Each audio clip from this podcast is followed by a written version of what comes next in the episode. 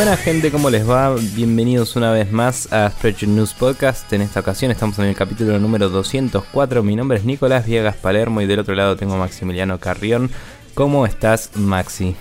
Eh, caminando la cornisa entre que me enfermo y no me enfermo, porque estamos en esas situaciones donde uno está a punto de enfermarse y si uno llega a pisar, medio como de chanfle la cornisa, se cae y viene toda la fiebre, todo el moco y toda esa cosa horrible, y si no, eh, uno se rebalancea y sigue caminando por sobre la cornisa hasta que pase el temblor. sí, em, tal cual. Eh, en esas estamos.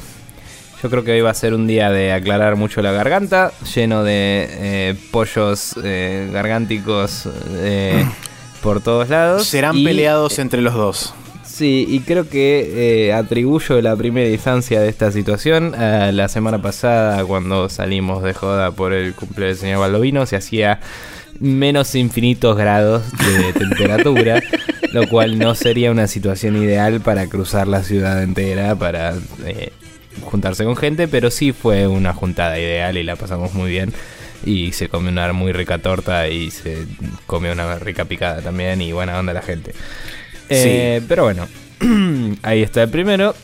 vamos a continuar agradeciendo a la gente que nos comenta y comparte nuestro podcast y que le gusta interactuar para con nosotros.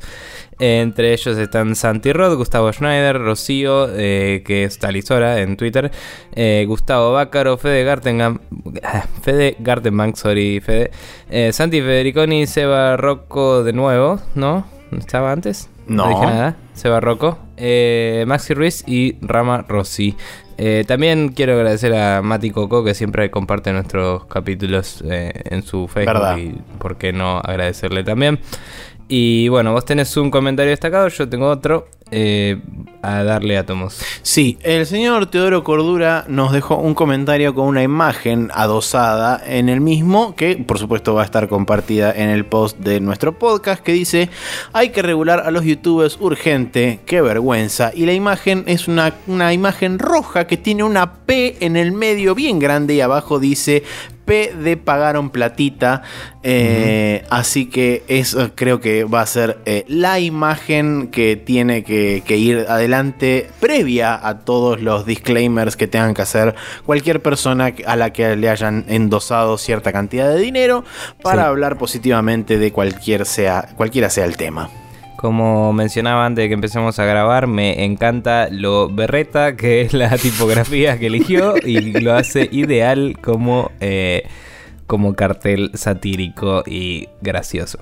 Eh, por mi parte tengo el comentario de Marcio Rosa que dice muy bueno el programa, el hot coffee de esta vuelta se fue a la chota, me encanta cómo Nintendo logró ser trend topic del año entero con el Zelda en el 3 que a esta altura parece Vaporware del bueno, eh, el Pokémon Go y una fucking consola de hace 33 años. Aguante todo. Postdata, Maxi los cuatro están en GOG y yo tengo ambos de ahí, dice. Eso lo hemos discutido en los comentarios. Eh, nosotros estábamos fijándonos bajo el, nombre de EA en GOG y figuran bajo LucasArts porque, mm, no sé, ver clasificaciones eh, de quién los lanzó contra quién tiene los derechos ahora, supongo. Sí. Y, y nada, ya fue corregido, eh, pero cabe destacar eso. Sí están los Kotor en, en GOG y creo que de hecho yo los tengo ahí también. pero bueno.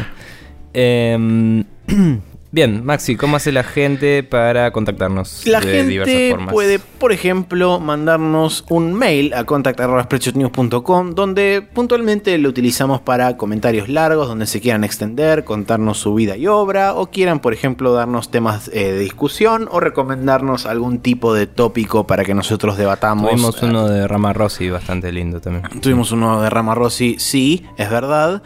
Eh, para feedback en general pueden pasar por eh, facebook.com barra News o por spreadshotnews.com, donde todas las semanas está el post de nuestro podcast. Ahí pueden dejarnos comentarios eh, alusivos, etcétera.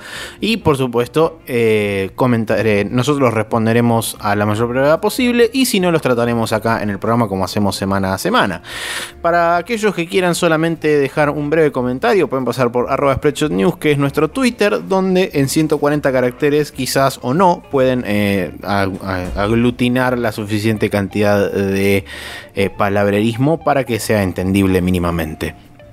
Bien, me parece totalmente adecuado. Eh, dicho todo esto, vamos a pasar a los jueguitos que jugamos esta semana. Y por jugamos quiero decir vos, porque yo no jugué una chota.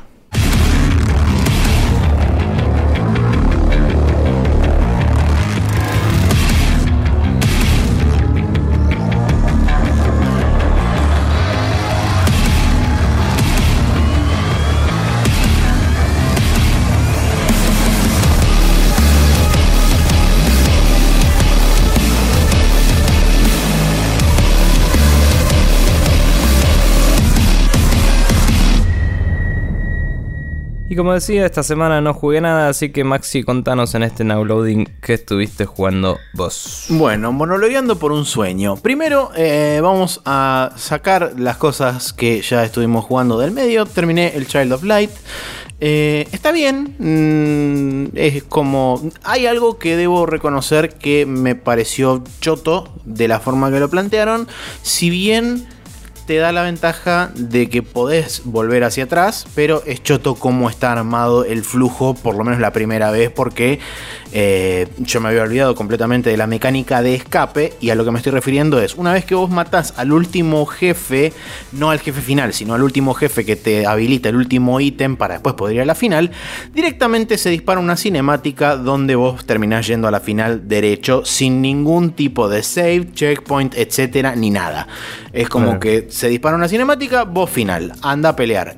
En el interín lo que sucede es que cuando vos terminas la batalla con el jefe anterior, te da como 108 mil infinitos puntos de experiencia y subís como 38 niveles juntos y te da 8000 puntos de skills y vos tenés que decir, ah, bueno, o sea que todos estos puntos me los meto en el ojete porque ahora voy a pelear con el jefe final. El tema está en que vos en la batalla podés utilizar la, la skill huir, que aparentemente tiene 100%, 100 de efectividad. Entonces, lo que pasó fue que la primera vez que fui, peleé, me morí, entonces cuando volví a cargar el save, en el save te arranca desde la cinemática que desemboca en el jefe final. Entonces agarré, y me fijé entre las skills, dije, a ver este escape porque lo había, me acuerdo que lo había usado ni siquiera esta vez, sino que lo había usado la primera vez que lo jugué. Y cuando lo usé, me escapé de movida. Entonces fue como, ah, ok, bueno, está bien. Y ahí pude acomodarme las skills y qué sé yo, grindé un poco más, volví y al final lo maté.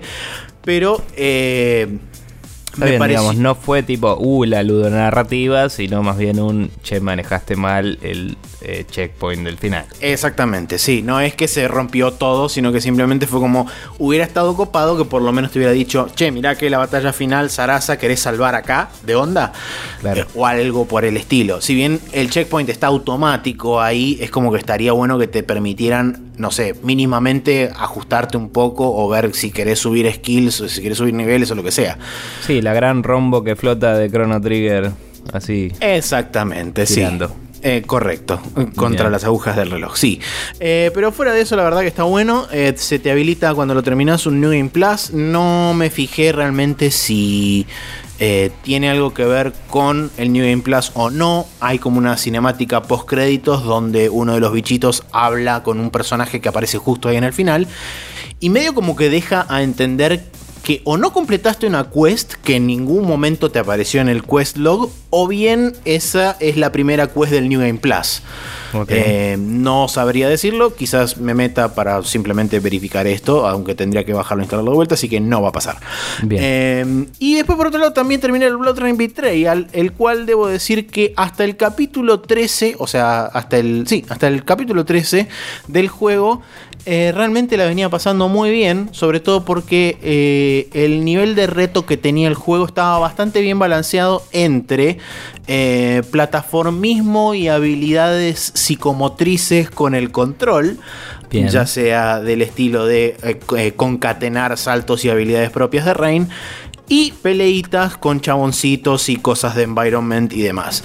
De repente llega el capítulo 13 y es como si agarraran y te pusieran una pelota de concreto encima de las pelotas y la detonaran con una bomba nuclear. Perfecto. Porque eh, es así de choto todo lo que pasa. Básicamente vos tenés, primero, que no hay piso en todo el nivel. Entonces tenés que ir como haciendo bunny hopping con una skill en particular que solamente la puedes hacer haciendo hacia abajo y el botón de ataque. Y la tenés que hacer precisamente sobre el puto píxel de la caja de colisión del enemigo para poder rebotar y así hacer bunny hopping hacia adelante. No contentos con eso, además te ponen sierras que suben y bajan y que cuando las tocas te dejan stun bloqueado y caes al vacío infinito y morís. O sea que eh, prácticamente. Flashearon Super Meat Boy así de golpe. Flashearon Super Meat Boy y los controles, a los controles no les da para hacer Super Meat Boy. Claro. Punto. Eh, no, no contentos con eso, sino además que, además de todo esto, cerca del final te dan una nueva habilidad que es que Rey, eh, Rain se puede convertir en cuervo y podés volar como un pajarito. Eh, entonces vos decís, ah, bueno, no importa, lo paso todo volando como un pajarito. La pindonga porque hay una especie de coso místico de fuerza mágica que tira rayos cuando te detecta que te transformaste en pájaro. Entonces no lo podés hacer y tenés que ir sí o sí haciendo el, el plataformismo de mierda ese. Y no contentos con eso, además en una parte particular de todo este quilombo, hay tres plataformas, las cuales son las típicas plataformas que si te quedas parado más de tres segundos se, de- se descolocan del, del- coso y se caen. Eh, y después se regeneran automáticamente porque videogames. Eh, y en ese lugar te aparecen unos bichos, momias que flotan y que tiran sables a través de la pantalla, semi-boomerang. Eh, y vos tenés que luchar con ellos mientras tenés que andar saltando de plataforma en plataforma. Y las plataformas tardan más de lo que vos eh, está- podés estar parado arriba de la plataforma. Tardan más tiempo en regenerarse que lo que tardan en caerse, digamos. Entonces hay momentos donde literalmente tenés que dar en el aire. ¿Qué hice yo? Agarré y como buen tipo hijo de puta que soy, me convertí en pajarito y me fui bien por abajo de la pantalla, justo en el borde de la death zone de la pantalla. Y no se activó el trigger de los enemigos, pasé de largo y me fui a la concha de su madre, metete el nivel del orto en el centro del ojete. Em, Está muy bien. Habiendo pasado toda esta parte, después sí, el capítulo 14 y el 15, que son los dos últimos capítulos finales, la verdad que son muchísimo, infinitamente más pasables, pero no sé a quién mierda en el departamento de QA se le ocurrió que dejar pasar este nivel así como estaba era una buena idea, porque realmente el salto de dificultad es estúpidamente ridículo y sobre todo el problema no quizá no tanto sea el nivel en sí, sino que es el hecho de que pretenden que vos hagas un platforming súper preciso cuando, punto número uno, en ningún momento del juego, desde el inicio hasta acá, tuviste que hacer una sección de platforming de ese nivel de precisión. Y segundo, los controles no están a la altura de la situación. Entonces no hay chance. Si no lo haces por fuerza bruta y porque en algún momento místico de tu habilidad dijiste "Sasha Fast and Fast", y llegaste, Claro. cagaste. Bien. Y es una chota. No hay mucho que decir al No, respecto. no hay mucho que Pero decir al bueno, respecto, es simplemente eso. Eh, y por último, lo que estuve jugando, que esto sí, lo arranqué recién hoy a la mañana y la verdad que fue como una bocanada de aire fresco. Eh, arranqué el Odin Sphere Thrasir, que es la nueva versión que salió para PlayStation 4 y creo que salió también para Vita, pero no estoy del todo seguro. Em, pero bueno, la cuestión es que el Odin Sphere Thrasir es una remake. Que en realidad es, casi- es más un remaster que un remake, pero tiene bocha de cosas agregadas encima, tiene un montón de mejoras, tiene una, una buena pasada este, por la localización del juego, tiene, o sea, es como que le metieron un poquito más de, de ganas y un poquito más de laburo al tema de la localización y es como que está un poquito mejor eh, lle- llevada y, y se entiende un poquito más lo que dicen los personajes, por lo menos por lo poco que yo pude captar del idioma eh, lunar, como se lo conoce comúnmente. Eh, todavía no, no avancé mucho, o sea que no puedo hablar más de los sistemas más avanzados que son el tema de la alquimia, combinación de pociones y todo ese tipo de cosas que sé que también sufrieron una... bueno, No sufrieron, sino que tuvieron varios cambios eh, y que si me tengo que guiar por lo que estuve jugando hasta ahora, realmente eh, estoy muy expectante al respecto de eso porque todos los cambios que vi hasta ahora, puntualmente lo que son en cambios de gameplay, realmente son muy, muy, muy positivos.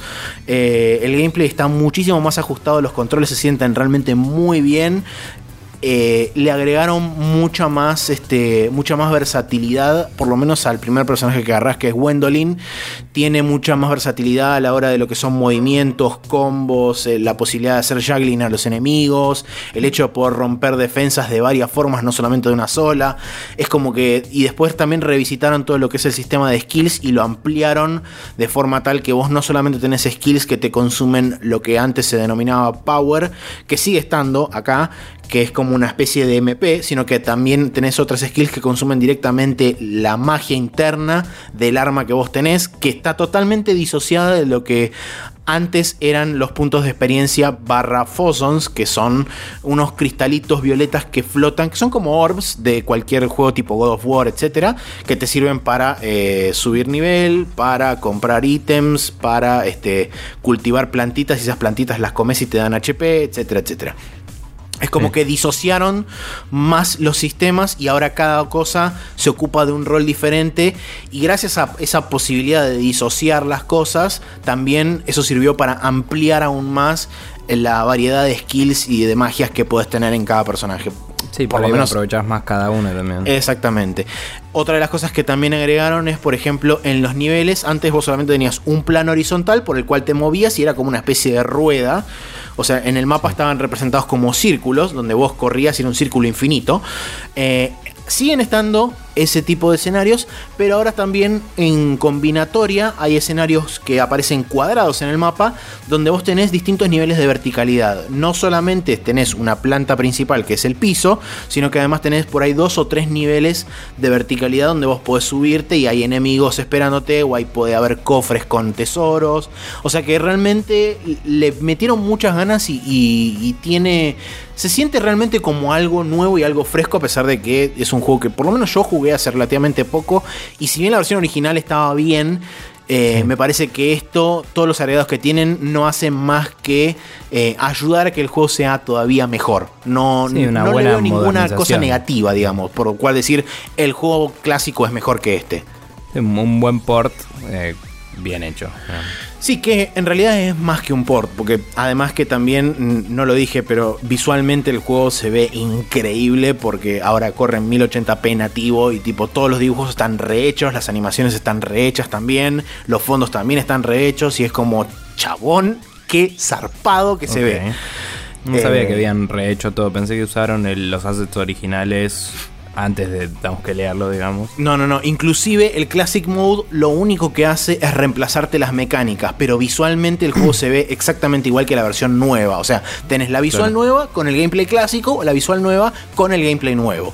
Así que, eh, digamos como que si querés, porque te pintó jugar la versión clásica, que de hecho está en, las opciones del, menú principal, tenés New Game, Load y Classic Mode. O sea que podés directamente de movida a entrar otro, a otro main menu aparte, ¿no? Eh, eso te dispara el, principio del juego, pero sí, son dos, dos, este, dos este, slots distintos de save, inclusive.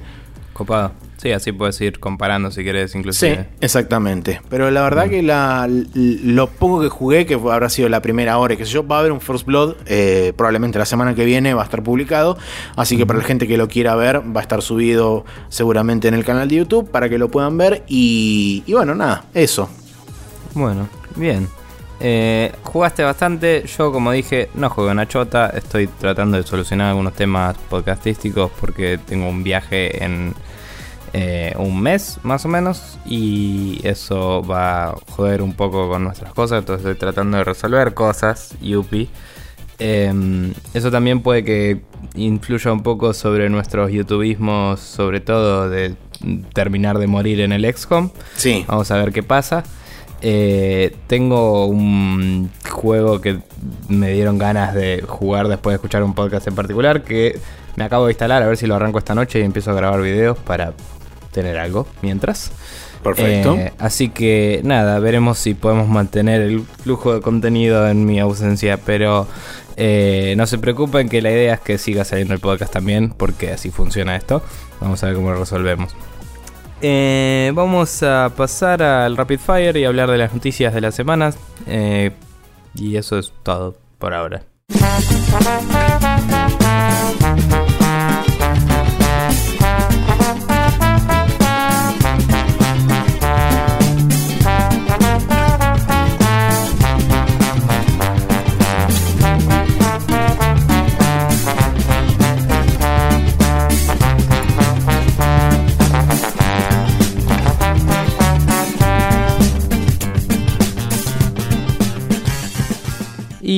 Estamos de vuelta con las noticias eh, en esta ocasión, más que otras veces, menos que otras otras veces.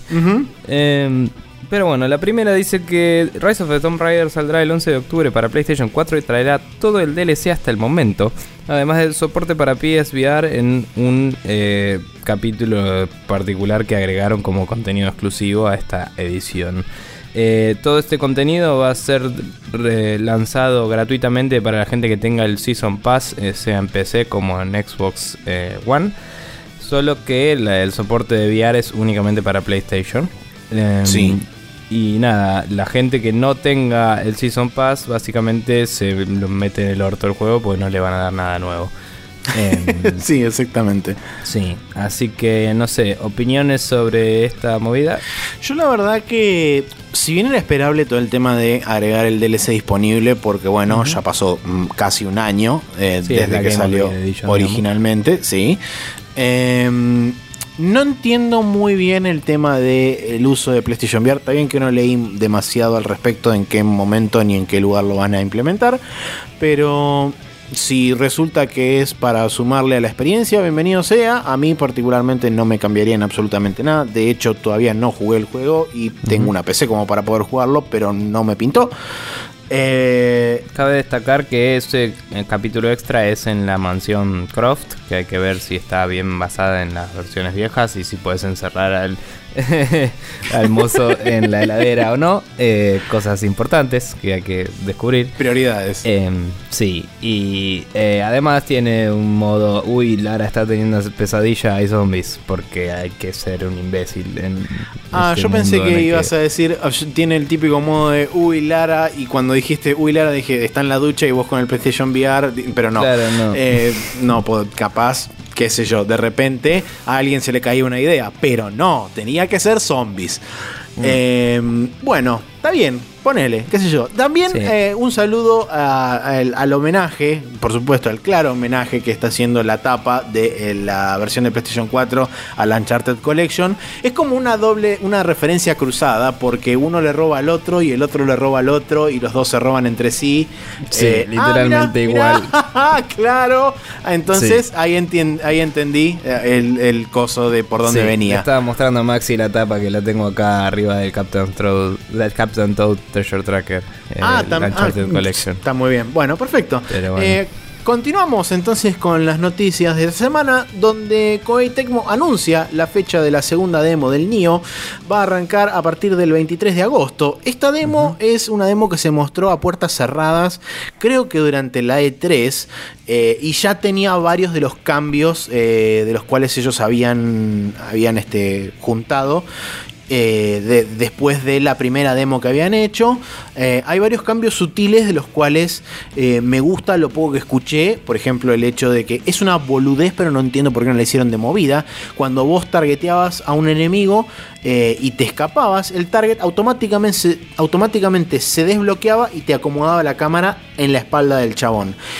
Y muchas veces vos lo que querías hacer era simplemente tomar distancia. En el instante en que vos te alejabas del chabón, la cámara giraba y te desbloqueaba el chabón. Ahora lo que van a hacer es dieron un rango máximo donde la cámara, mientras, eh, mientras vos te alejas, la cámara sigue manteniendo el lock-on y sigue mirando hacia el enemigo en vez de automáticamente engancharse detrás del chabón como la típica chase Así que eso es un cambio que la verdad me gustó. Sé que hay bastantes cambios más, por ejemplo, que sacaron la sacaron la rotura de las armas por, por uso, sacaron varias cosas más. Eh, hay como distintas cosas que van a ayudar mejor al tema del crowd control y que los enemigos no sean tan zarpadamente agresivos. Eh, así que me parece que yo, por supuesto, la voy a probar y veremos a ver cuál es el veredicto final, pero eh, recién llegará dentro de más o menos tres semanas. Se sigue viendo muy bien ese juego, no, no es de mi interés particular, pero es como que los gráficos y las mecánicas se ven bastante sólidos. Visualmente también va a recibir una, actualización porque no creo, creo que no cambiaron nada en particular, sino que simplemente estuvieron puliendo todo el tema de el, modelo de luces y demás, y es como que se nota que eh, está más retocadito de lo que venías, de lo que fue la primera demo. Sí, pero bueno, debe tener nada más una versión más final del motor, digamos. Probablemente. Bien, eh, después de eso se anunció que el episodio 1 de Life is Strange va a ser gratuito a partir de ahora en todas sus plataformas. Eh, esta es la aventura gráfica de tijeretear, como me dijo una vez el señor, eh, creo que había sido Tony Gannem, em, que básicamente tuvo mucho éxito en la mayoría de sus plataformas hasta hoy en día y imagino que es una, una estrategia para atraer a la gente que todavía no lo haya jugado, como por ejemplo podría ser yo. Pero me da paja agarrar un solo capítulo. y probablemente me los compré todos alguna vez cuando estén baratos de verdad, que es lo que quería hacer y nunca pasó. Pero bueno. Perfecto. Nada, dicen que está muy bueno, si quieren probarlo, adelante, es una buena forma de, no sé, mojar los dedos en la eh, pileta que es la historia y eh, seguir. sí, sí, creo que es una, maniobra interesante de parte de, de, los chabones de Square Enix y de los chabones que ahora no me sale el nombre, que es el estudio este que hizo también el Remember Me. Eh, Dot ahí está. Eh, sí. Eh, no me acuerdo si los chabones de Telltale habían hecho algo similar o. Sí, lo han hecho. Eh, con la Season 1 de Walking Dead, ¿no? ¿Lo habían hecho? Lo hicieron a la larga con muchos de sus títulos, o sea. Eh, quizás los más viejos lo iban haciendo, así como está haciendo ahora este juego de ya pasó mucho tiempo, así que lo regalamos. Sí. Y lo hicieron particularmente con PlayStation Plus en varios de sus títulos. Ah, eh, Creo que particularmente recuerdo que lo hayan hecho con el de eh, Volver al Futuro, porque ese me acuerdo que jugué primero y nunca lo compré, de colgado, pues la verdad estaba bastante bien.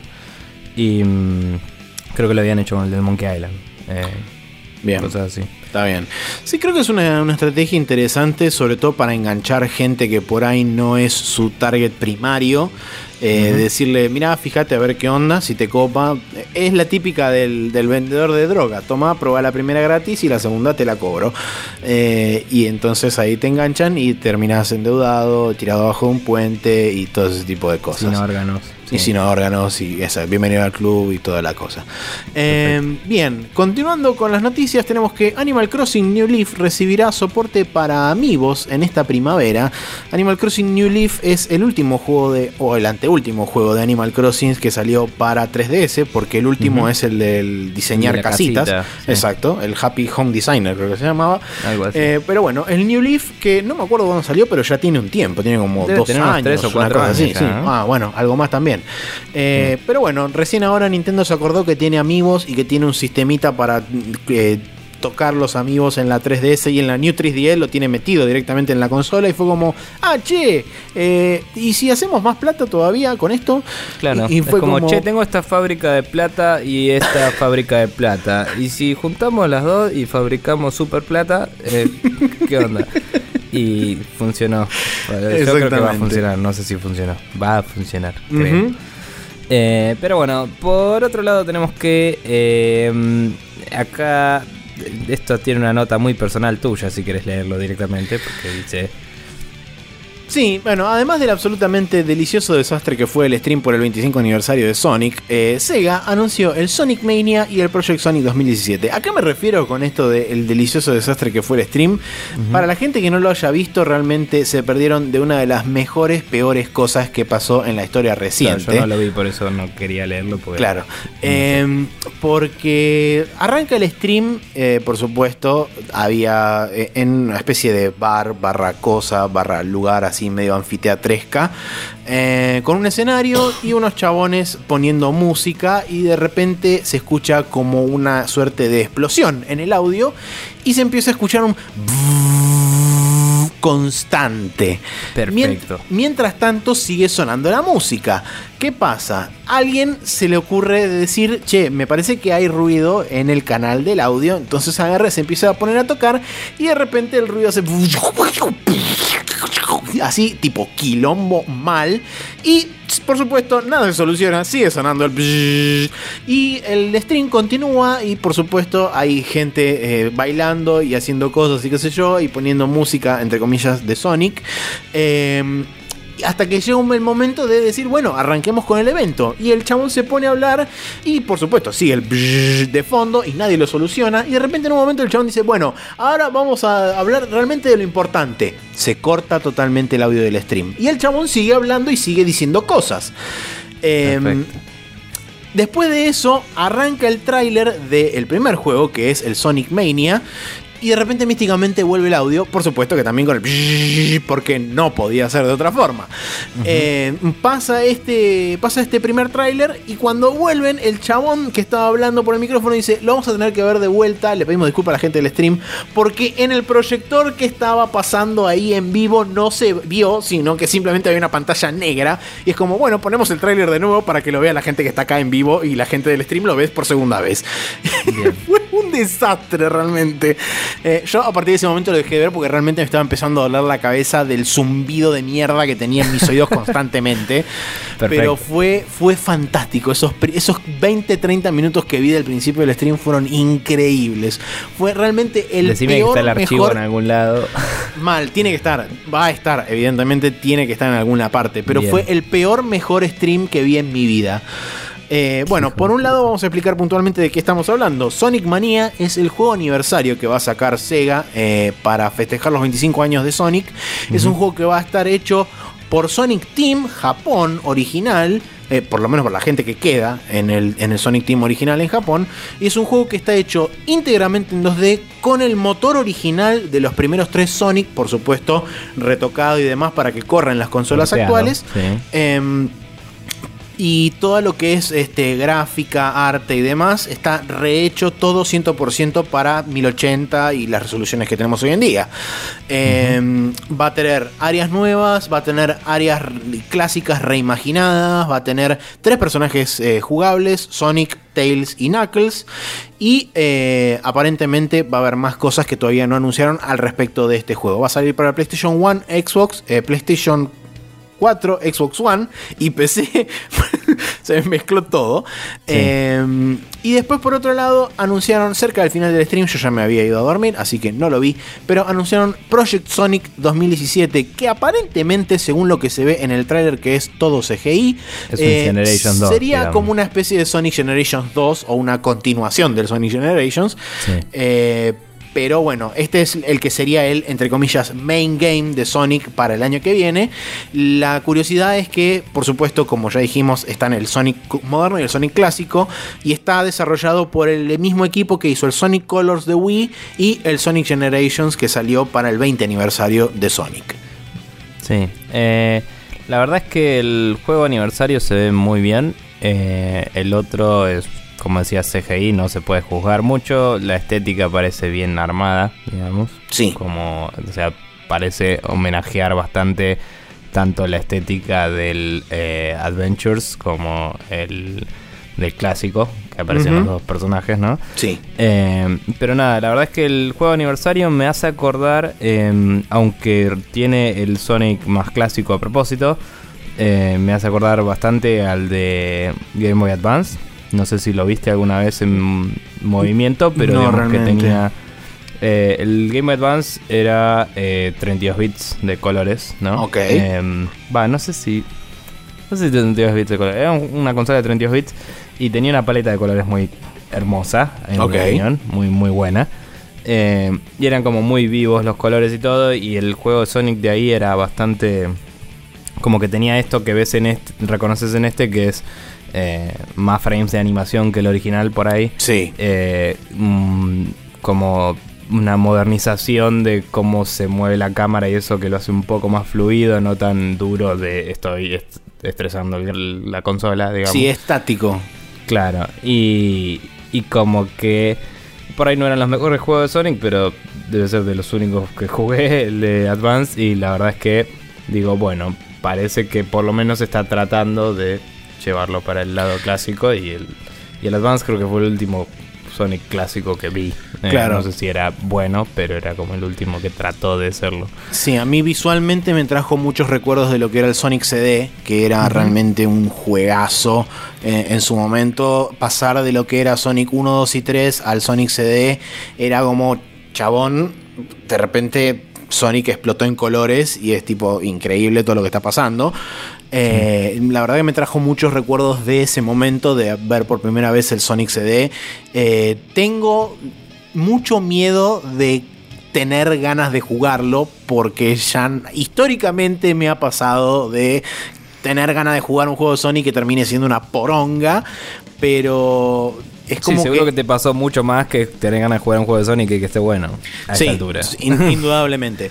Pero bueno, bueno. Eh, digamos que por lo menos por lo que vi, pude ver de lo, de lo que mostraron en el primer tráiler de Sonic Mania.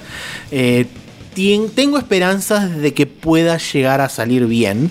Eh, uh -huh. Habrá que ver cuando sea efectivamente lanzado, eh, a ver qué es lo que termina pasando con el juego.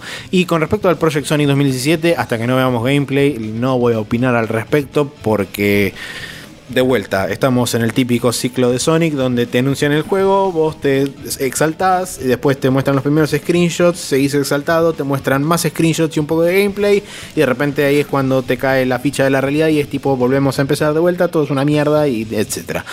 Sí, igual eh, también creo que mm, como que la cagaron.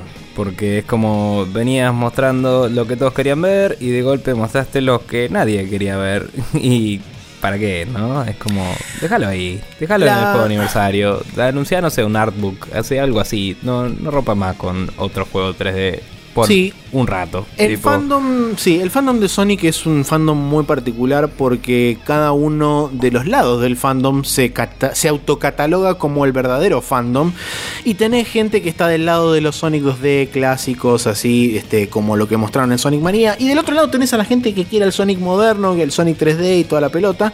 Entonces es como que realmente en este caso particular le dieron algo a cada uno de ese, de ese tipo de público, o sea que realmente no hay nadie que tenga que quejarse, pero como vivimos en el mundo donde hay internet, todo el mundo se queja porque simplemente tiene acceso a un teclado y una conexión en, de banda ancha. Así sí. que bien, dicho Igual todo eso, Lo mejor de todo es el Sonic haciendo así con el dedito eh, en la tapa con las alitas y es como toda la animación del planeta. Sí, mal, boludo. Encima cuando sale para atrás y pega la vuelta, boludo, son 68 millones de frames. Eso. Sí, es tipo... hay, hay, un, hay un tweet que dice I want to marry this animation. y tipo, te, te, lo pone así. Y, y, lo puedes ver así casi frame a frame y es como, yeah. Pero bueno. Sí, increíble. Pero bueno, calendario. Sí, el calendario de la semana que viene dice que el martes 26 de julio tenemos el Fairy Fencer F Advent Dark Force para PlayStation 4, el Headlander para Windows y PlayStation 4 de Double Fine, eh, al cual le tengo bastante ganas, tiene mucha pinta ese juego, no sé si lo chumeaste. Uh -huh. eh, y el soundtrack pinta re zarpado, por cierto. Eh. Minecraft eh, The Story Mode Episode 7, que no sabía que seguía saliendo esto. Se llama Access Denied el capítulo eh, para todo, no importa. Hyper Light Drifter para PlayStation 4 y Xbox One. Mutant Mods Super Challenge para Windows, PlayStation 4 y PlayStation Vita. Y después pasando al jueves 28 tenemos el Blade Arcus from Shining EX para Windows PC. Y Peleitas el, chinocas. Sí. Eh, y el viernes 29 tenemos el Stardew Valley para Mac y Linux. Eh, que ya está disponible en PC. Uh -huh. Bien. Eh, ya que hemos procedido a hablar de todo esto, vamos a pasar al Hot Coffee, donde hablaremos un ratito sobre cosas eh, varias.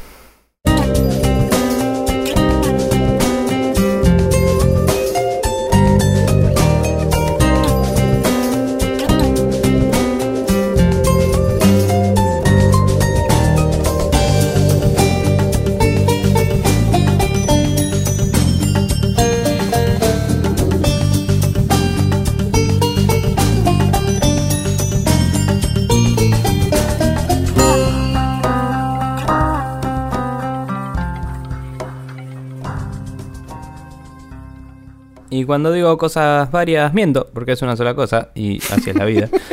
eh, pero bueno, Valve, eh, después de todo el puterío que se armó con los sitios de apuestas del Counter-Strike Go y eh, demandas judiciales eh, que ha habido de clientes finales a Valve y de clientes a páginas y de quilombos Y eh, no sé, de este puterío también con los youtubers que publicitaban un sitio donde podías apostar ítems de Counter-Strike y sacar platita y toda la bola. Eh, Valve dijo, ¿saben qué? Me hincharon los huevos, se acaba todo. Están usando nuestros servicios en contra de nuestro user agreement, así que cease and desist para todos. Eh, básicamente, Valve usó el argumento, eh, digamos, otorgado a él mismo por la ley, que dice que si vos estás usando algo y, entre comillas, aceptaste sus términos de uso, y no lo estás usando como debes, él te puede apagar, eh, cerrar la canilla y te jodes, básicamente.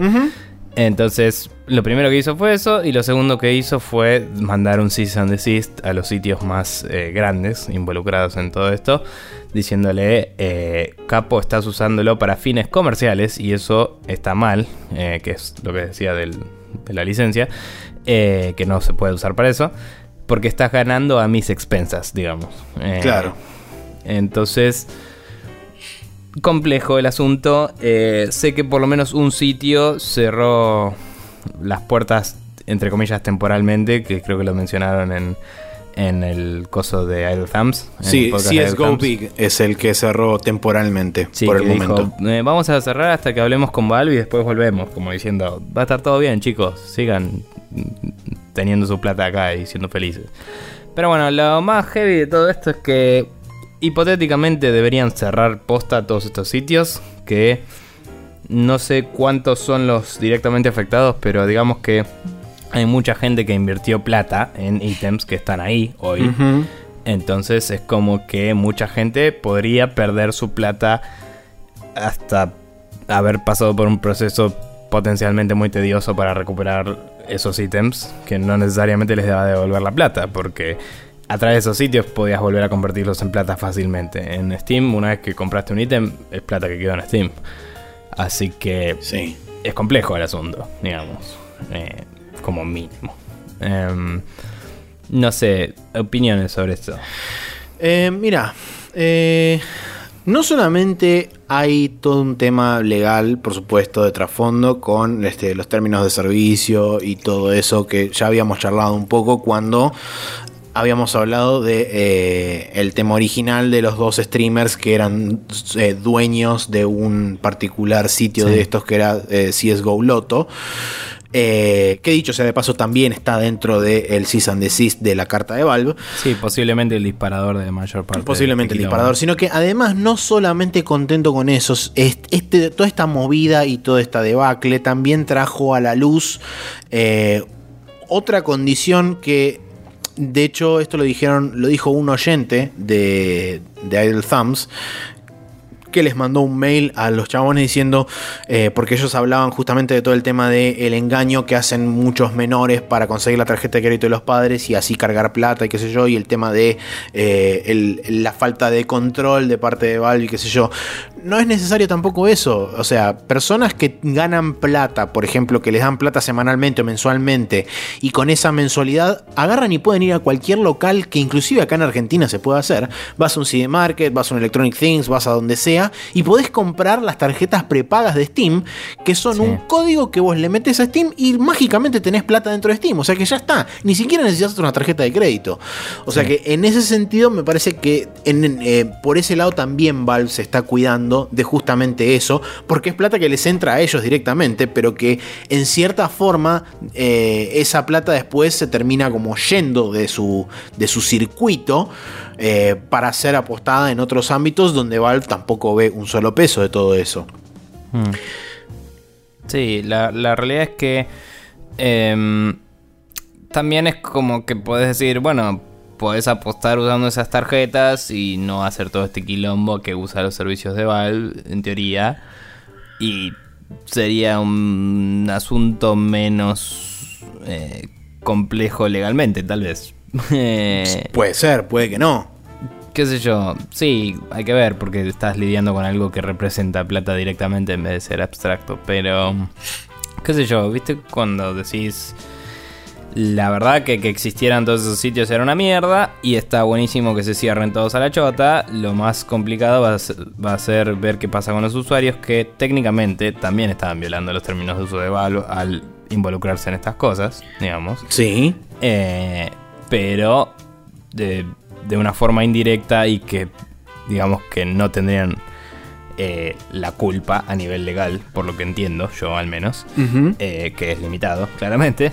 Em, pero digamos, estaría bueno saber qué va a pasar con, con esa gente, que, cómo van a hacer para, si, si van a poder o no recuperar la plata que eh, invirtieron para apostar, efectivamente, de nuevo es todo un tema. Eh, o si van a recuperar los ítems, al menos en el caso en el cual quizás no van a recuperar la plata, pero digamos, es como, bueno, mira, vos lo compraste, jodete, acá lo tenés, suerte, nos vemos Disney, y sería lo más, quizás, el, el resultado más realista que uno puede esperar.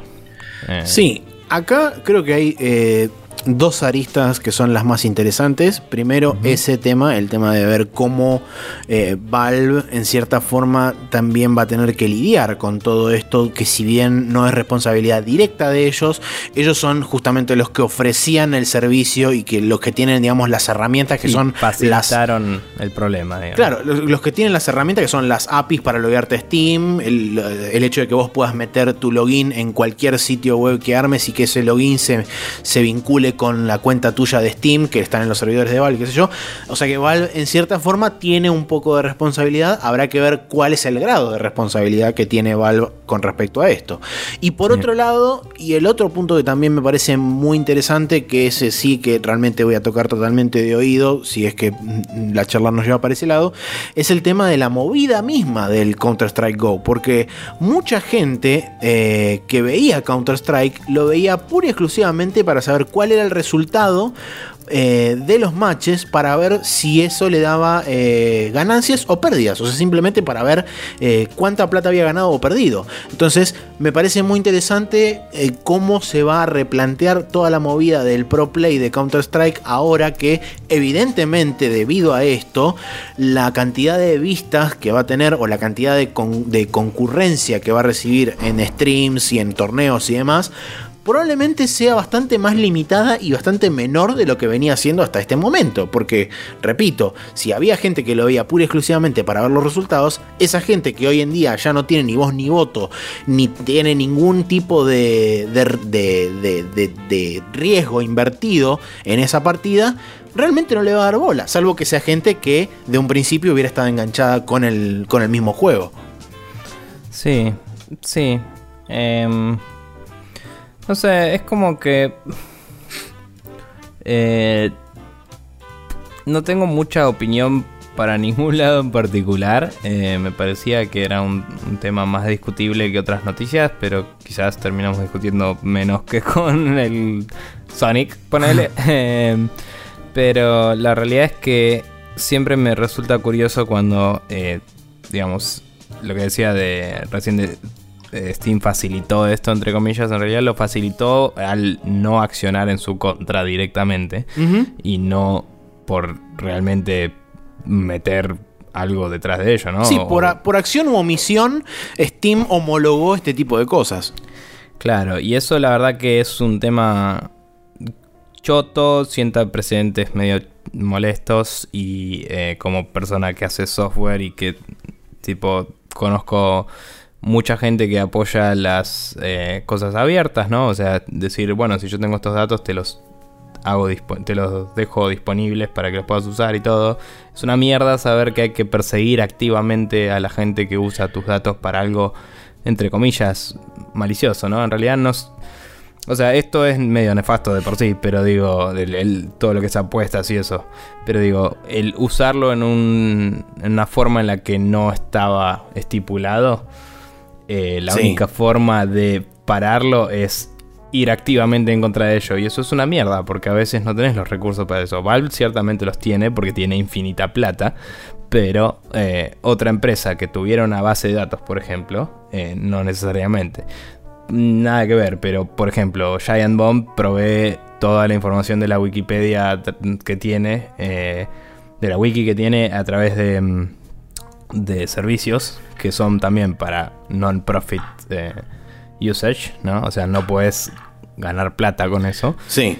Pero si vos empezás a ganar plata con eso, los tipos se tienen que dar cuenta y tienen que venir a perseguirte para frenarte. Antes no pueden. Y eso es medio choto. O sea, no sé, es como complejo el asunto. Sí, hay, hay todo un tema de. eh, o sea, por un lado tenés el tema de la ideología de la internet libre y la no legislación y qué sé yo, y medio como que cada uno puede hacer lo que quiere y la internet se autorregula y toda la pelota. Pero después, por el otro lado, tenés este tipo de cosas donde son un poco el producto de justamente esa falta de regularizar las cosas y el hecho de que todo sea tan libre y tan abierto. O sea, es como que caes en un lugar donde estás medio como jodido independientemente de qué decisión tomes, porque si dejas todo abierto y que sea el salvaje oeste, aparecen cosas como estas y esto también puede llevar a que se reproduzcan y aparezcan cosas peores todavía.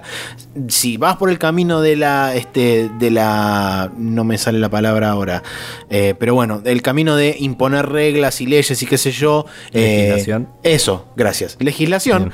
Eh, terminás también como coartando un montón de vías alternativas que pueden llevar a que se generen cosas interesantes.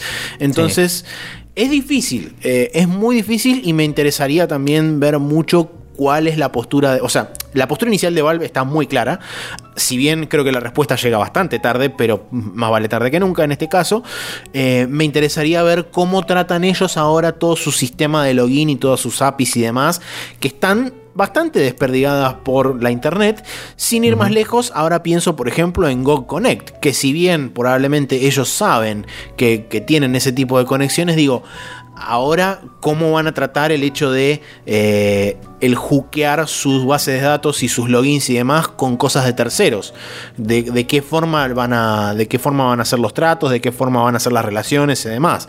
Eh, Va a ser muy interesante ver eso de acá a futuro. Y después, bueno, por otro lado, lo que decía del tema de- del Counter-Strike Go, eh, del- de la parte pro, que eso también le deja plata a Valve.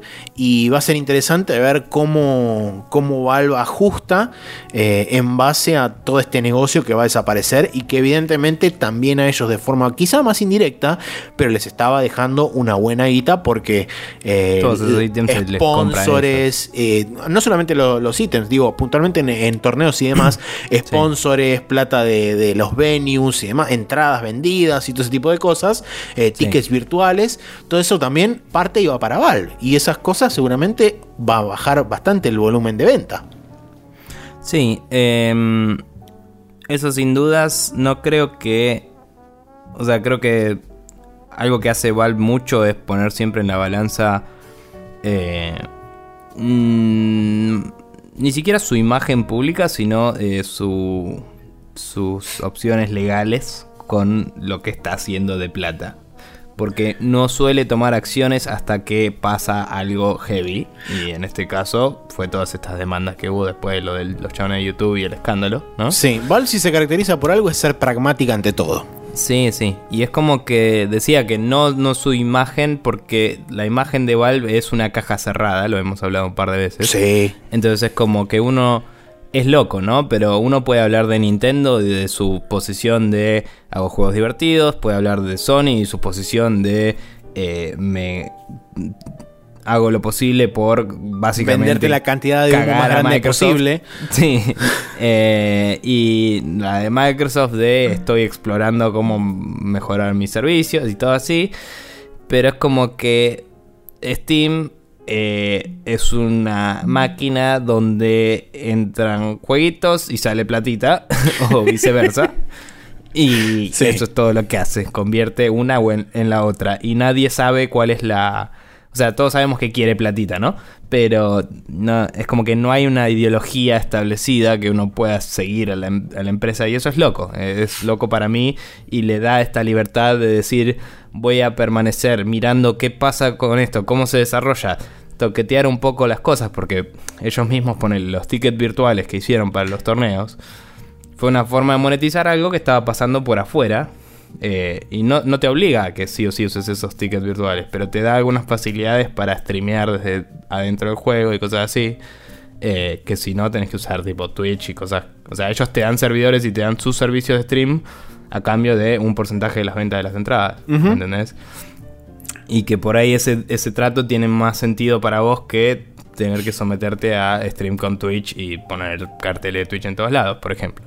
Porque los carteles de Counter-Strike ya los tenés, qué sé yo. Claro. Eh, entonces, como los tipos van modificando el mercado como pueden y cuando se les va de las manos, se quedan quietos y cuando ven que es un problema, lo arreglan. Antes no. Eh, sí. Y sí, se, se mueven cuando realmente es necesaria una acción como bueno, por ejemplo, en este caso. Igual eh, eh, es, es, muy cierto lo que decís vos, que uno puede, dentro de todo, y estando de afuera, como estamos particularmente nosotros, que no solamente no estamos dentro de lo que son los grandes mercados, sino que estamos desconectados también de eso, eh, o sea que estamos viéndolo desde afuera por dos, el hecho de ver a Valve y decir realmente, no sé qué onda estos chabones, o sea, el, el nivel de hermetismo que tiene Valve a la hora de funcionar, es realmente, por un lado creo que lo hable, porque habla muy bien de que los chabones no tienen realmente cosas que se filtren ni se escapen ni nada de eso. Eh, y por el otro lado también es un gran signo de pregunta, porque nunca sabes para qué lado pueden disparar y con qué pueden salir. Inclusive en estos casos, como por ejemplo, todo el mundo estaba eh, diciendo, en muchos podcasts estaban diciendo, estamos esperando a ver qué hace Valve. O sea, me, quiero saber de qué lado se pone, si es que se pone de algún lado. Eh, y realmente, bueno, en el momento en que salió, salió y dijo, bueno, las cosas son así, así, así. Pero hasta que no fue realmente imprescindible que Valve saliera a ponerse en una postura particular, los chabones estaban de brazos cruzados mirando a ver qué onda.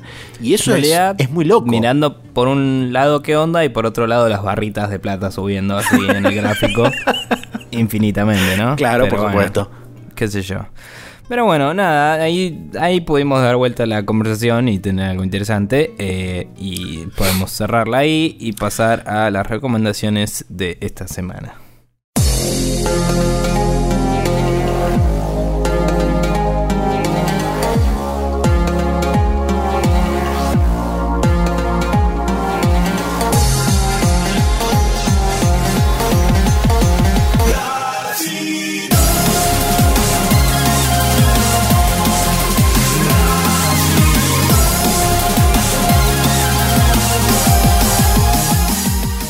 Bien, esta semana tenemos eh, tres recomendaciones. Eh, Maxi, contanos de la tuya, ¿por qué no? Bueno, eh, de hace un tiempo esta parte volví a retomar em, mi, interés por Japonlandia en tanto formato visual como formato escrito y dibujado. me puse a leer... ¿Eh? ¿Cómo? Que también es visual. Pero también es visual, claro, por supuesto. Em, de hecho, es todo visual. Em, lo que único que tiene audio es el anime. Pero bueno, estuve viendo un poco más de anime.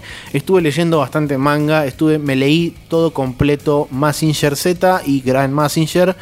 Que la verdad debo decir que de, lo que recuerdo yo de la serie original de Massinger, el anime, eh, que ahora también me lo compré porque este, aguante gastar plata, em, es realmente nada que ver el manga. O sea, hay momentos en donde el manga se pone oscuro y heavy metal, onda tipo gente desmembrada, eh, explosiones, cachos de gente que caen así como lluvia, eh, tipo cosas heavy. Y vos decís, che, pero esto no era un coso para chicos. No, las pelotas, eh, Gonagai. Gonagai no hace nada para chicos. Eh, pero bueno, dejando eso de lado, voy a hablar de otra cosa donde hay también un montón de gente que sale volando así desmembrada y qué sé yo. Estoy hablando del manga, el manga particularmente de Berserk, que para la gente que no sepa, Berserk es de Takehiro Miura, eh, creo, si no me equivoco.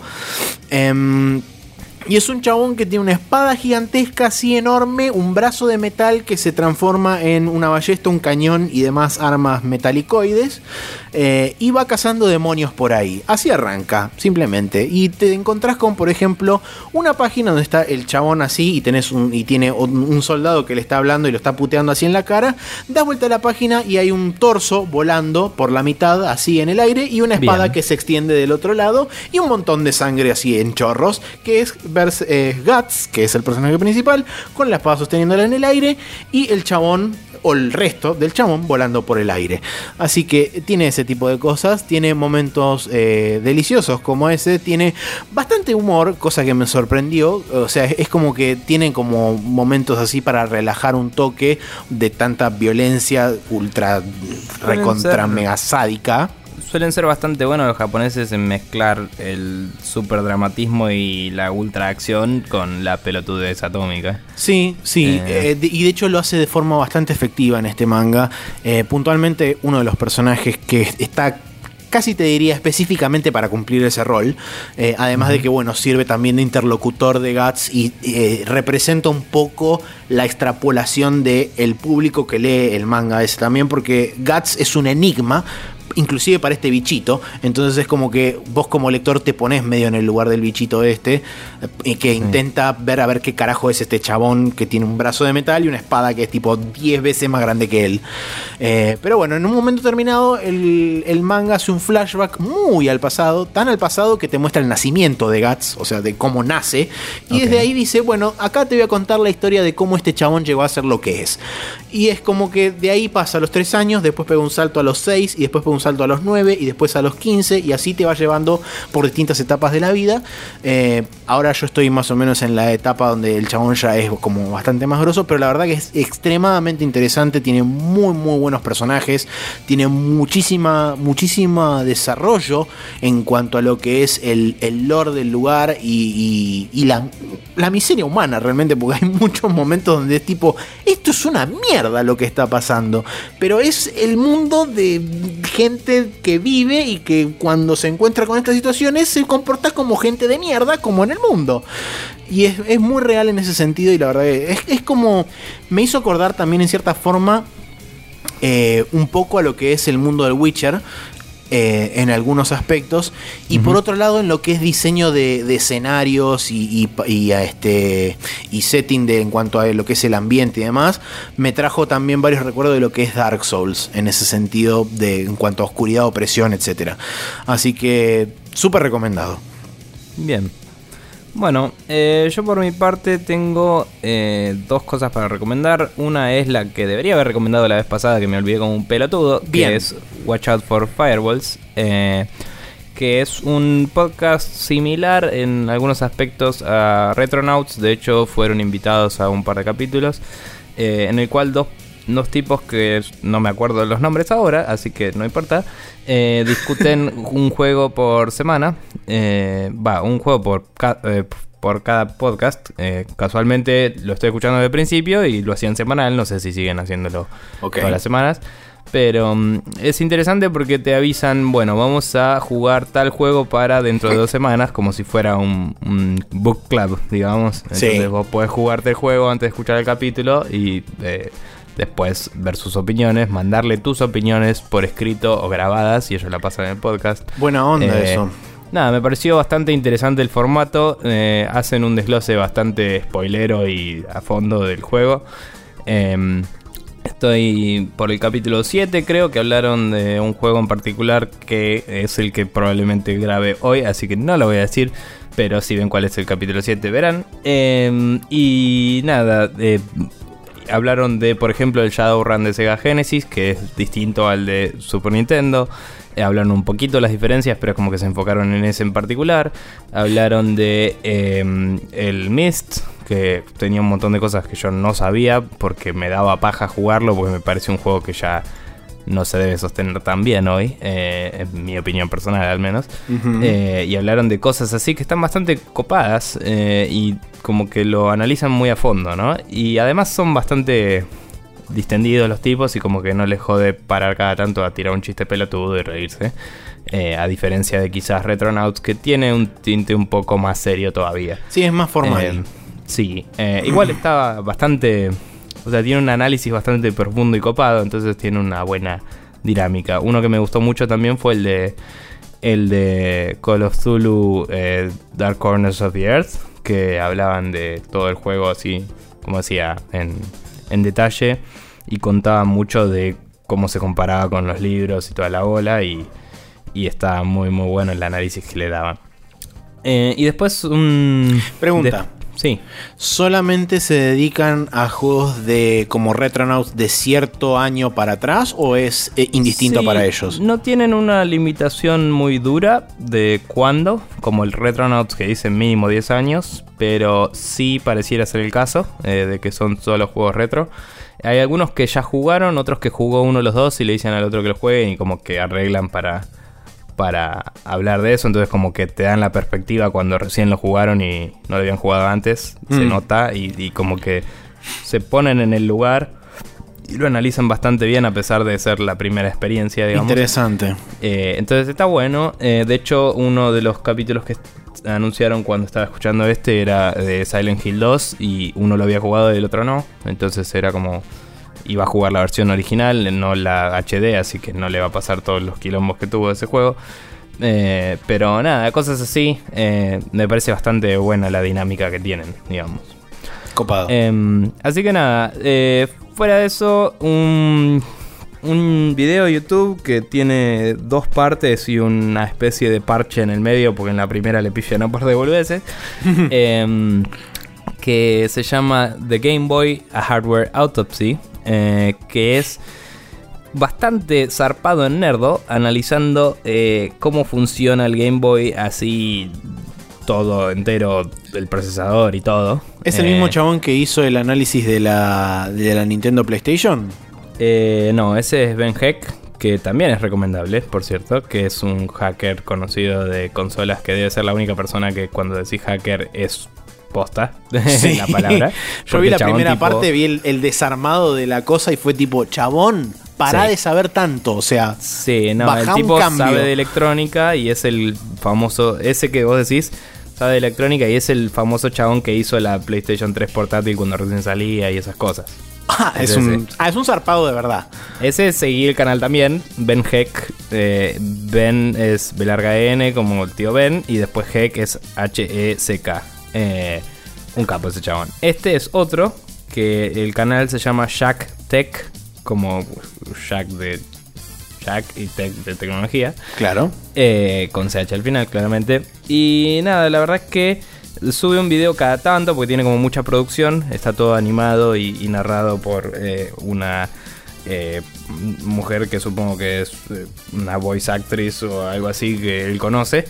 Eh, pero nada, es como decía, analiza y desglosa cómo funciona el, el Game Boy a nivel hardware y a nivel cómo qué instrucciones de assembler maneja y qué cosas hacía Ah, y ok. cómo, Tipo- cómo se mapeaban los controles y tipo así como re loco, ultra nerd y no es para cualquiera, pero para gente como nosotros, why the fuck not?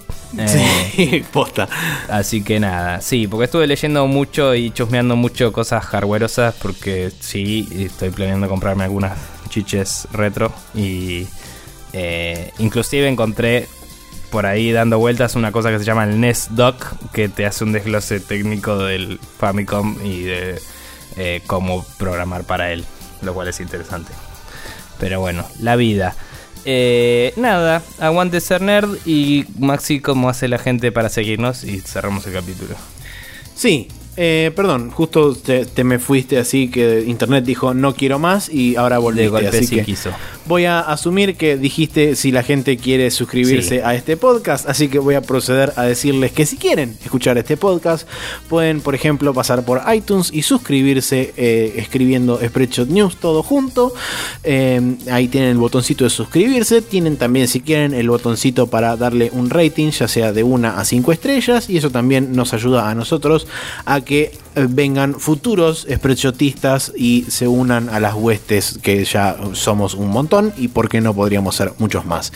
Eh, caso contrario, que no dispongan de un dispositivo manzanátil por el cual hacer todo esto que acabo de decir recién, pueden agarrar y copiarse el feed de nuestro podcast que es spreadshotnews.com barra podcast y eso lo ponen en cualquier dispositivo no manzanátil, ya sea Podcast Addict eh, eh, o cualquier otro similar y así Sí. van a poder disfrutar de la vida en Super TV Channel, pero en este caso en formato audio. Eh, caso contrario, iVox en ibcortaox.com también pueden suscribirse y escuchar los podcasts desde ahí. En lo que respecta a Videomagia de esta semana, tenemos eh, las plazas casi completas porque arrancamos con la parte número 7 del Yoshi's Woolly World. Seguimos el día miércoles eh, con la parte 15 del XCOM 2, donde ya todo se fue a la mierda y no importa más nada. Lo único que queremos es salir vivos de ahí. Eh, y por último, el día viernes va a salir el First Blood del Odin Sphere que es así más o menos como se dice. Perfecto. Eh, bueno, eso ha sido todo por el día de hoy. No hubo tantas aclaraciones gargantiles como parecía en un principio durante la parte eh, que va a quedar en el final. Entre secciones claramente aprovechamos para y todas esas cosas. Sí, sí. Em, pero bueno, con suerte habrá sido un producto de calidad aceptable para ustedes. Eh, les deseamos una buena semana y nos veremos la próxima, o escucharemos tal vez, en el próximo episodio de Spreadshirt News Podcast. Estoy de acuerdo. Perfecto. Estoy re manija porque voy a jugar al básquet después de como tres semanas de no jugar al básquet y me voy a quedar sin aire y morir por toser en la cancha, pero va a estar re bueno.